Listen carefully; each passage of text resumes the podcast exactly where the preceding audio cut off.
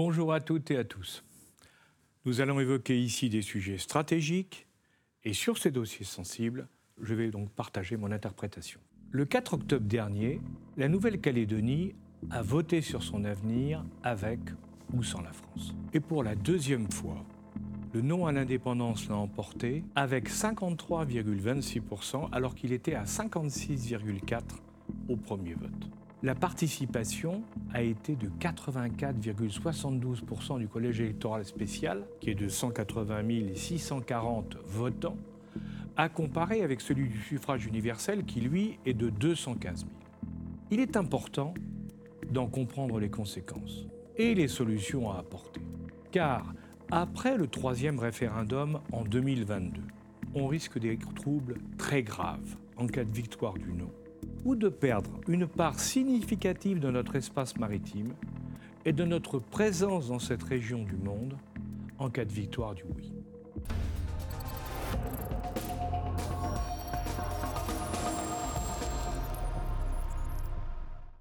Comment en est-on arrivé là? Découverte par le navigateur anglais James Cook en 1774, la Nouvelle-Calédonie a été proclamée colonie française en 1853. Et 11 ans après, on y a ouvert le premier bagne, qui était moins dur qu'en Guyane, du fait des conditions climatiques et parce qu'on y faisait de l'agriculture. On va y déporter jusqu'en 1897 de nombreux condamnés, dont la plupart devant rester sur place après la fin de leur condamnation selon les lois de l'époque, exploiteront des terres prises au Kanak. Ils formeront la plus grande partie de la population blanche qu'on appelle les Caldoches. On y enverra aussi en 1873 les déportés de la commune, dont la célèbre Louise Michel, dite la Vierge Rouge, qui après deux ans de bagne s'y installera comme institutrice pour les Français et les Kanaks, avant de rentrer en France en 1880. On y déportera enfin les Kabyles, après la révolte de 1872, qui deviendront citoyens français, contrairement à ceux restés en Algérie. Parallèlement, dès la fin du 19e siècle, la Nouvelle-Calédonie est devenue une colonie de peuplement avec l'arrivée de paysans français qui cherchaient des terres et de travailleurs venus d'Asie. La plupart de ces derniers venaient travailler dans des conditions très dures dans les mines de la société Le Nickel, qui représentait alors 40% de la production mondiale. Aujourd'hui, l'île est peuplée de 270 000 personnes, dont 39% de Kanaks, 30% de Caldoches et le reste de migrants venus des îles du Pacifique ou des métropolitains qu'on appelle là-bas les oreilles. Elle est découpée en trois régions. Les îles Loyauté, composées quasi totalement de Kanaks, la province nord, avec une large majorité de Kanaks, et la province sud, qui est la plus riche, avec une majorité de Caldoches et la capitale Nouméa. Les Kanaks, qui vivaient dans l'île avant l'arrivée des colonisateurs, sont un peuple d'agriculteurs avec une forte culture coutumière d'attachement à la terre, au nombre de 45 000 environ en 1850. Ils ont été parqués dans des réserves, comme les Indiens d'Amérique du Nord, avec un statut d'indigène qui sera aboli par le général de Gaulle en 1946. Décimés à plus de 50% par la maladie et le changement de vie, ces Kanaks vont être aidés et protégés par les missionnaires, puis par le Parti communiste, qui va les encourager à revendiquer. Dans les années 1950, comme le rappelle l'anthropologue Michel Naepels, l'Union calédonienne, qui était composée de Kanaks et d'Européens vivant dans la brousse, a obtenu que le territoire ait à côté du haut commissaire, le représentant du gouvernement, un conseil de gouvernement et une assemblée générale locale dotée de pouvoirs spécifiques. Et en 1957, s'est tenue la première élection au suffrage universel. Mais juste pour mémoire, il faut signaler qu'il faudra attendre 1962 pour avoir un premier bachelier kanak.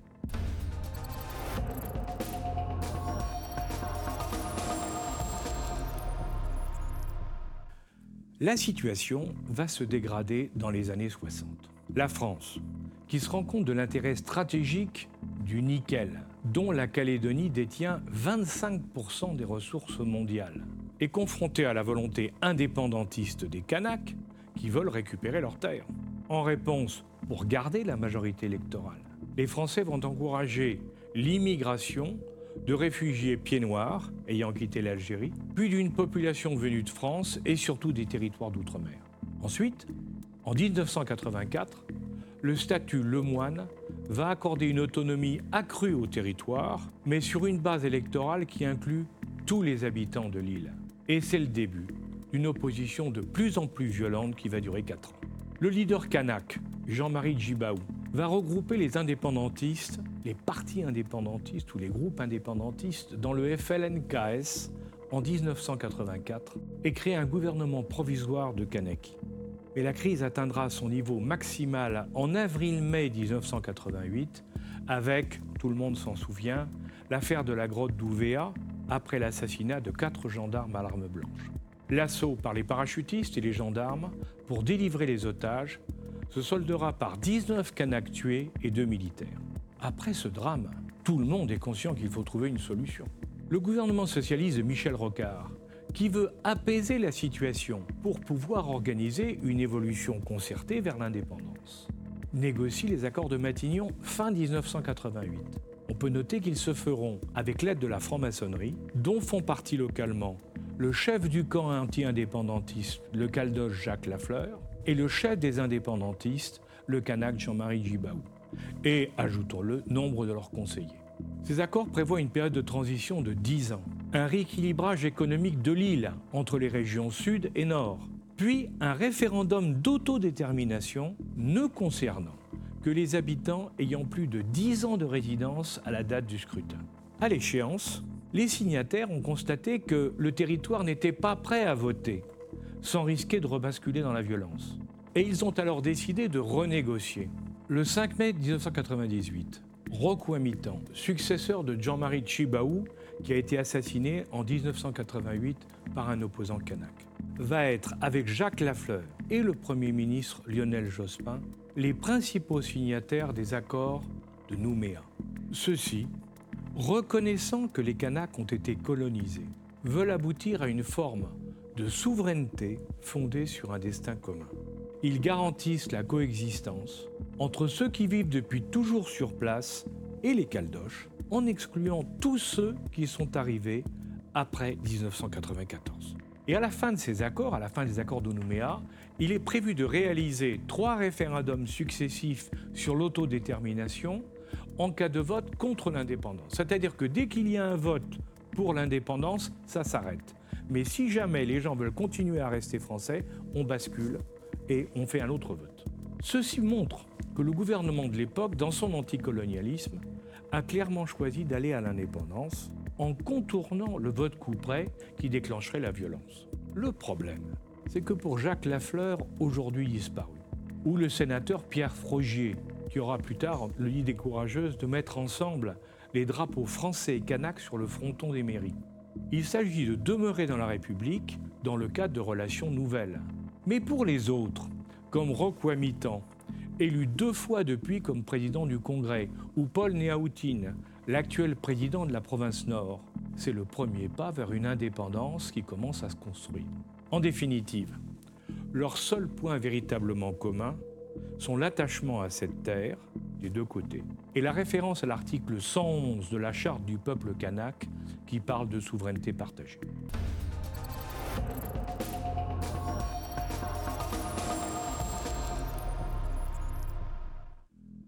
Pour le vote d'autodétermination réservé aux habitants d'avant 1994, la définition du corps électoral exclut 20% de la population, ce qui est totalement contraire au suffrage universel républicain. Il a cependant été validé par la Cour européenne des droits de l'homme. Il favorise les Kanaks, dont les familles ont un taux de fécondité bien supérieur au Caldoche, ce qui leur permet d'avoir de 2 à 4 000 voix de plus à chaque référendum. Mais cet artifice, qui peut leur faire gagner mathématiquement le troisième référendum avec le temps qui passe, ne change pas la réalité. Comme le rappelle Jean-Yves Fabron dans Le Monde du 26 septembre, si l'on oublie ceux qui sont exclus du vote et sont majoritairement contre l'indépendance, les deux blocs sont de poids comparables et aucun ne peut exclure l'autre. De plus, il faut ajouter que la population métissée est de deux côtés, tandis que certains caldoches sont pour l'indépendance et certains kanaks pour rester français. Comme le signale Guillaume Tabar dans le Figaro du 3 octobre, l'attente d'un autre référendum risque de nous faire assister à un durcissement des positions des uns et des autres dans un pays coupé en deux, au plan ethnique et géographique, entre ceux qui veulent rester français dans la province sud et les autres du nord et des îles qui veulent l'indépendance. Pourtant, il faudra de toute façon vivre ensemble. Au lieu de chercher des arguments introuvables pour faire gagner clairement son camp, l'heure n'est-elle pas au dialogue pour concevoir un projet commun à l'ensemble des signataires des accords de Nouméa? La Nouvelle-Calédonie a la chance d'avoir des dirigeants politiques des deux bords et des conseillers qui sont expérimentés, se fréquentent et connaissent parfaitement la situation. Ne faut-il donc pas aller vers une solution intermédiaire permettant une évolution du statut qui serait alors l'objet du troisième référendum et ne ferait ni gagnant ni perdant Comme l'a dit le président Macron, commentant les résultats. Il s'agit de dépasser l'histoire coloniale de l'archipel français et construire ensemble la Nouvelle-Calédonie de demain.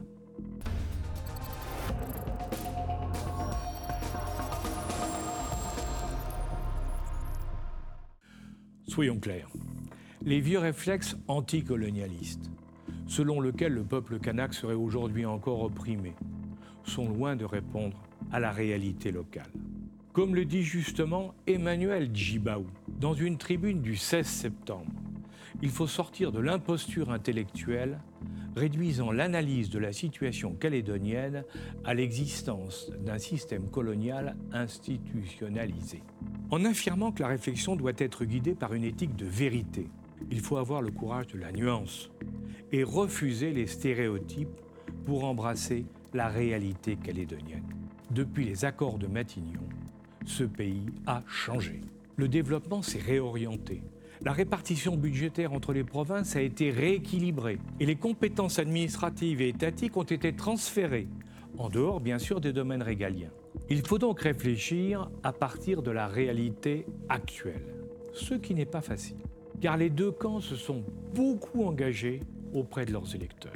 Les dirigeants indépendantistes craignent les réactions d'une jeunesse kanak, souvent violente, qui a idéalisé les vertus de l'indépendance. Tandis que les loyalistes craignent les réactions très dures des caldoches de la brousse sur une terre qui est aussi la leur. Il faut donc que chacun mette ses cartes sur la table. En cas d'indépendance de la Nouvelle-Calédonie, les dispositions constitutionnelles transitoires la régissant devront être retirées. L'ensemble des fonctions régaliennes assurées par l'administration française devront être reprises par les locaux dans un délai à fixer. L'État français continuera-t-il à verser 175 milliards pour aider au développement du territoire et sous quelle forme? C'est peu probable. Si l'on en juge par ce qu'il attribue aux anciens territoires français ayant pris leur indépendance, dans l'intérêt général de tous les Calédoniens et de tous bords, l'État français doit prendre une position claire et sans ambiguïté afin qu'ils aillent aux urnes pour le prochain vote en toute connaissance de cause. Certes, les leaders indépendantistes avancent que la baisse du niveau de vie ne sera pas un problème et se comparent au Vanuatu, qui a été abandonné par les Anglais. Mais ils oublient que les Chinois sont en train de mettre la main sur ces îles, qui sont devenues un pays du tiers-monde. En dehors de quelques coutumiers, d'Asiatiques et de oreilles, voulant régler leur compte avec la France, ce n'est pas le souhait d'une partie importante des Kanaks et de la quasi-totalité des autres habitants de l'île. Que se passera-t-il quand le retour légal et obligatoire au suffrage universel après la fin des accords de Nouméa montrera que la majorité est toujours contre l'indépendance?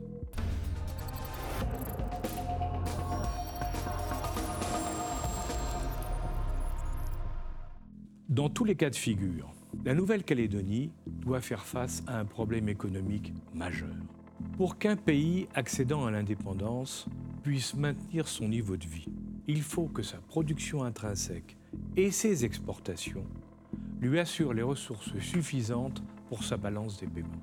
Ce fut le cas de l'Afrique du Sud, de l'Inde, mais malheureusement pas le cas pour les territoires et colonies françaises en dehors de certains pays d'Afrique qui avaient déjà des ressources internes industrielles et des richesses minières comme la Côte d'Ivoire. N'étant pas autosuffisant, le territoire est obligé d'importer la plus grande partie de ses besoins, ce qui impacte le coût de la vie. De plus, il ne peut compter sur un tourisme, il faut bien le dire, ne marche pas vraiment. en dépit de la beauté des paysages et des conditions environnementales et climatiques, contrairement à d'autres îles du Pacifique qui ont réussi à gagner l'option tourisme. En Calédonie, l'essentiel des exportations vient de l'exploitation des mines de nickel, qui sont les principaux employeurs du territoire. Mais ce minerai, dont les Chinois sont les plus gros acheteurs, a des cours fluctuants en fonction de la demande et des stocks. Aujourd'hui, nous sommes dans une phase de forte rentabilité après plusieurs années de lourdes pertes. Les mines de Nouvelle-Calédonie sont exploitées par trois sociétés, dont la SLN, la société du nickel, qui fait partie de l'histoire sociale et économique du territoire. Les accords de Nouméa ont permis, dans un but de rééquilibrage économique, de créer dans la province nord une société d'exploitation de l'énorme gisement de nickel du Cognambou. Malheureusement, l'usine destinée à transformer le minerai pour apporter de la valeur ajoutée à la province nord est loin d'avoir donné les résultats attendus. Elle a créé plus d'endettement que de profit, d'autant que la plus grande partie du minerai est dorénavant transformée en Corée. En province sud, l'usine classique de la SLN, implantée depuis toujours dans la banlieue de Nouméa, avec les problèmes que ça peut poser, a survécu à la dernière crise grâce à des prêts et des aides de l'État. Les Brésiliens de Vallée ont construit plus au sud une usine moderne, utilisant l'hydrométallurgie, qui permet de traiter une gamme plus élargie de minerais. Mais elle a eu de gros problèmes de pollution chimique. Ne donnant pas encore les résultats attendus, cette usine vient d'être mise en vente par son propriétaire qui se recentre et réoriente sa stratégie industrielle. C'est évidemment un moment opportun pour remettre à plat la gestion de la plus grande richesse du territoire en mettant autour de la table les industriels et l'État, pour construire une solution commune rationnelle, tout en empêchant certains de saboter les négociations des autres. Ne faut-il pas avoir un seul site industriel dans le sud qui regrouperait Valais et la SLN en transférant celle-ci de Nouméa D'autant qu'au-delà de la réorganisation de la production industrielle et de la gestion des activités minières, il faut optimiser l'utilisation des ressources et des réserves en pensant à l'avenir. Il faut améliorer les compétences locales pour garder le contrôle de la situation. Il faut préserver l'environnement et faire réellement bénéficier le territoire des retombées économiques. Enfin, n'oublions pas que là où il y a du nickel, il y a du cobalt. Or, vous le savez bien, les métaux rares prennent de plus en plus de valeur face à la demande mondiale et c'est donc une autre ressource minière potentielle pour la Nouvelle-Calédonie.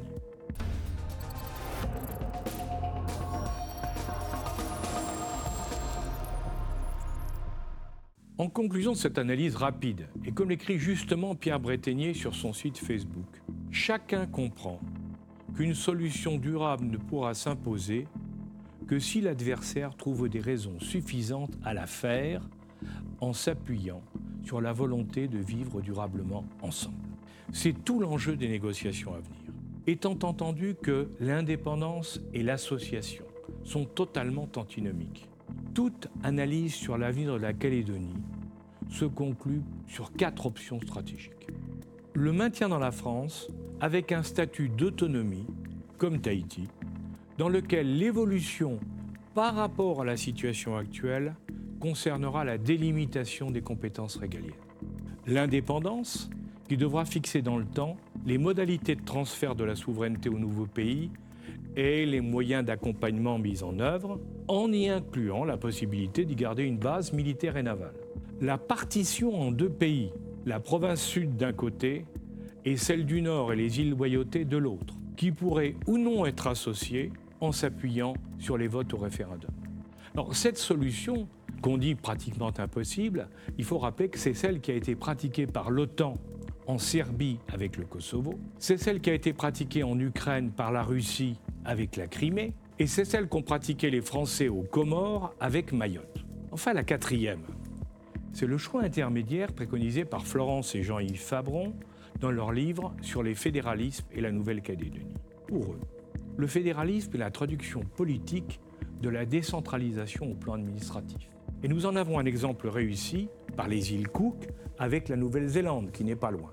Le maintien dans la France ou l'indépendance déboucheront forcément sur des troubles importants créés par les perdants.